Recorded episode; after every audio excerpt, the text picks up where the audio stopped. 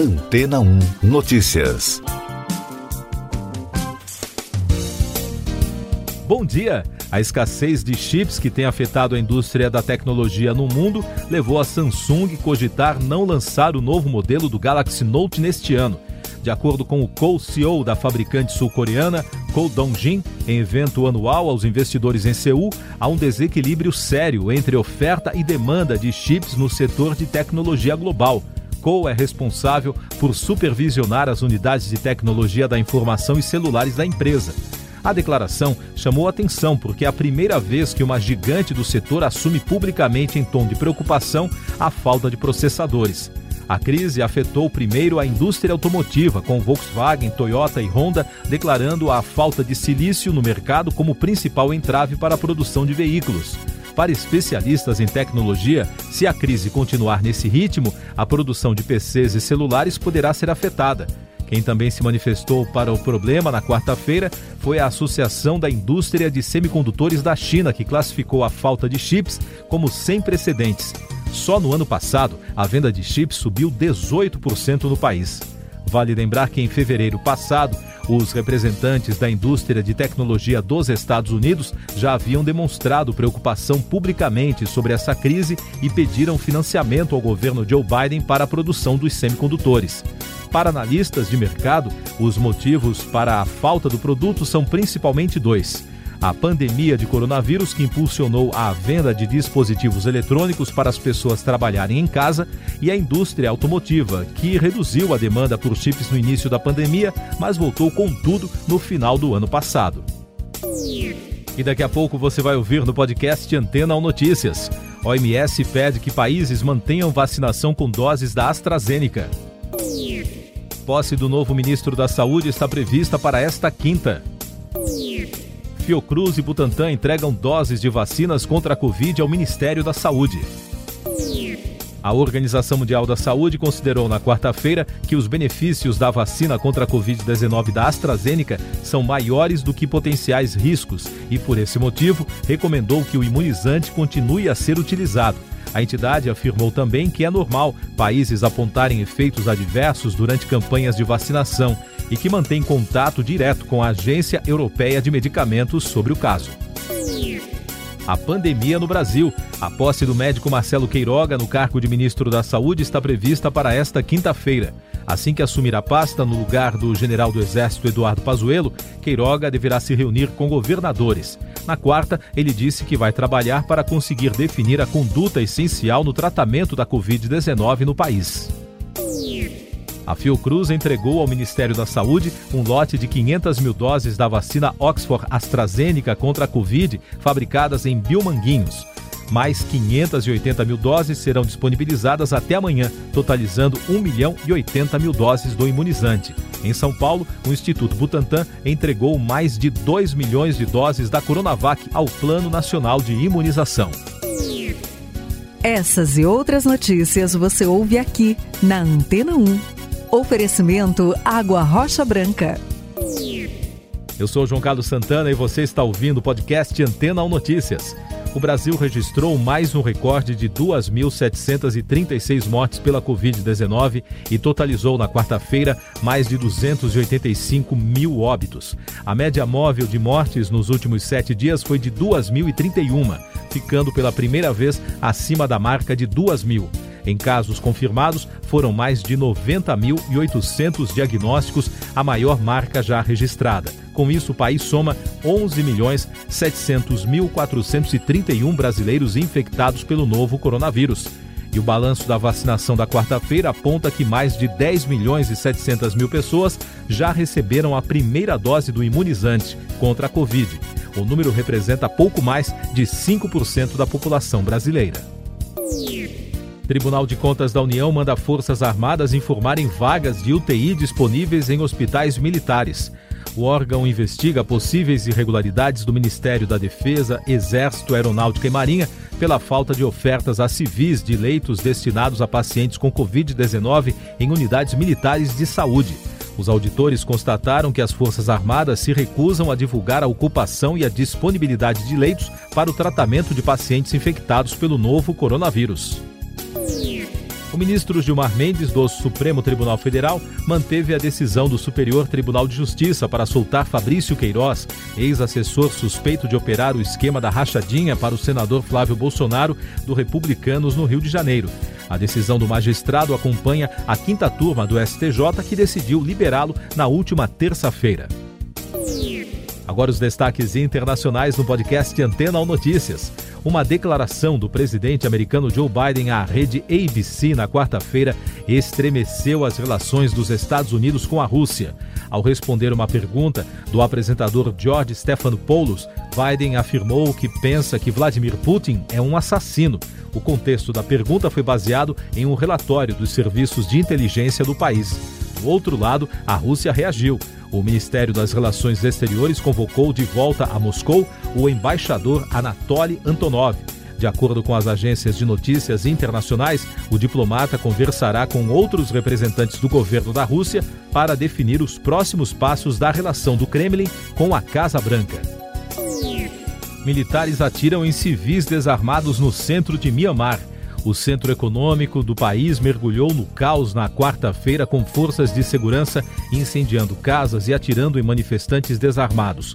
Logo depois, soldados e policiais birmaneses isolaram a área que virou palco de confrontos durante os últimos quatro dias, com dezenas de manifestantes mortos. A população protesta contra o golpe militar no país. No Mali, 33 soldados morreram na região perto das fronteiras com Burkina Faso e Níger, informou a agência France Press na quarta-feira.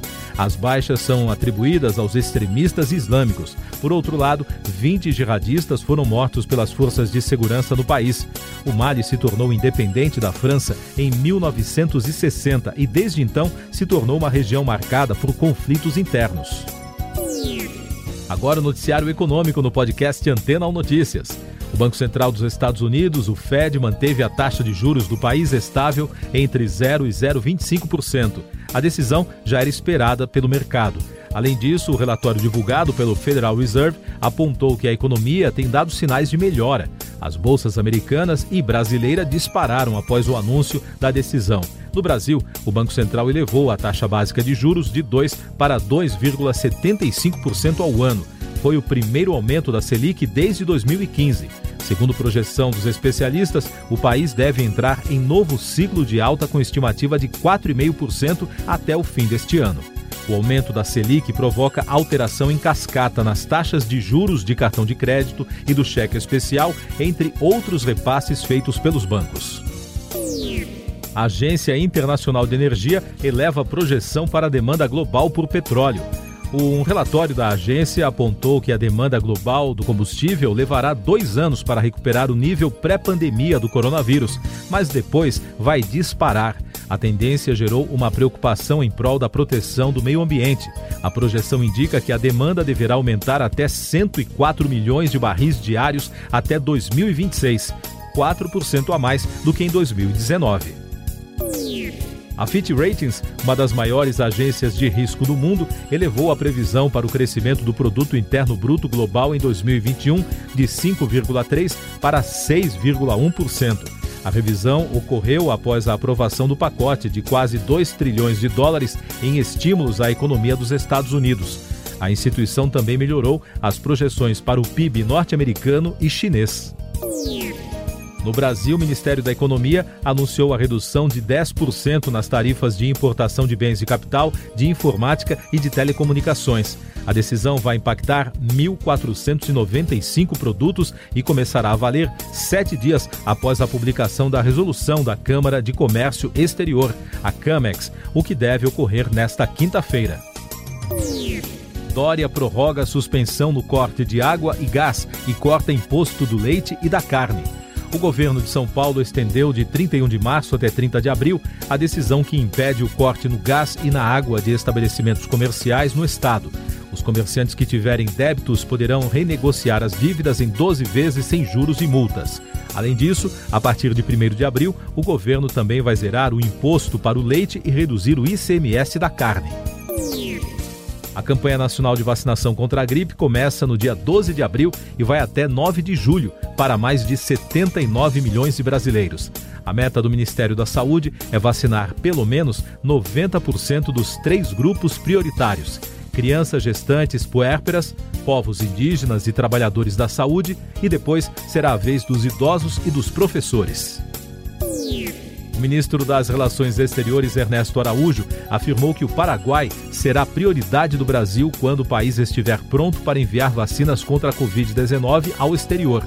Na Argentina, uma carta dirigida ao presidente Alberto Fernandes, lançada por cientistas com mais de 500 assinaturas até agora, pede o fechamento de fronteiras com o Brasil devido à nova cepa de Manaus.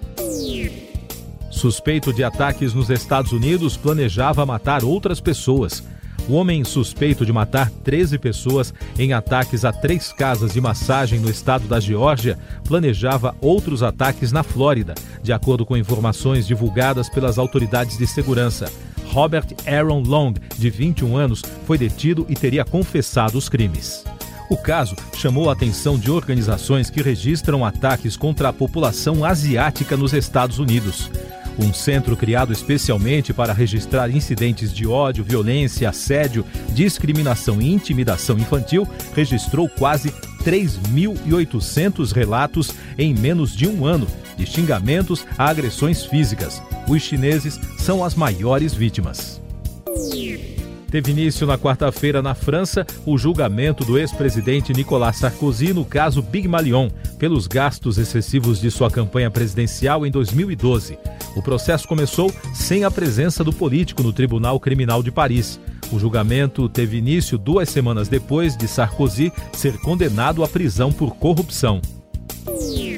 Últimos destaques do podcast Antena ou Notícias, edição desta quinta-feira, 18 de março.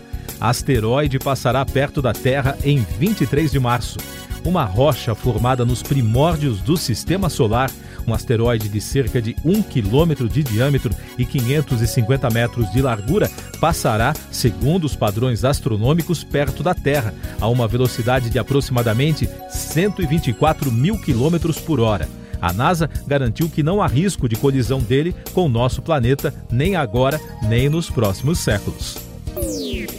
A nova versão do diretor Zack Snyder para a Liga da Justiça estreia nesta quinta-feira. Os bastidores tumultuados da produção deram o que falar nos últimos meses. A expectativa dos fãs gira em torno da visão do cineasta para o filme, que foi finalizado por Joss Whedon, após o diretor original abandonar a produção por problemas familiares. No Brasil, o preço de compra sugerido no streaming é de R$ 49,90. Siga nossos podcasts em antena1.com.br. Este foi o resumo das notícias que foram ao ar hoje na Antena 1.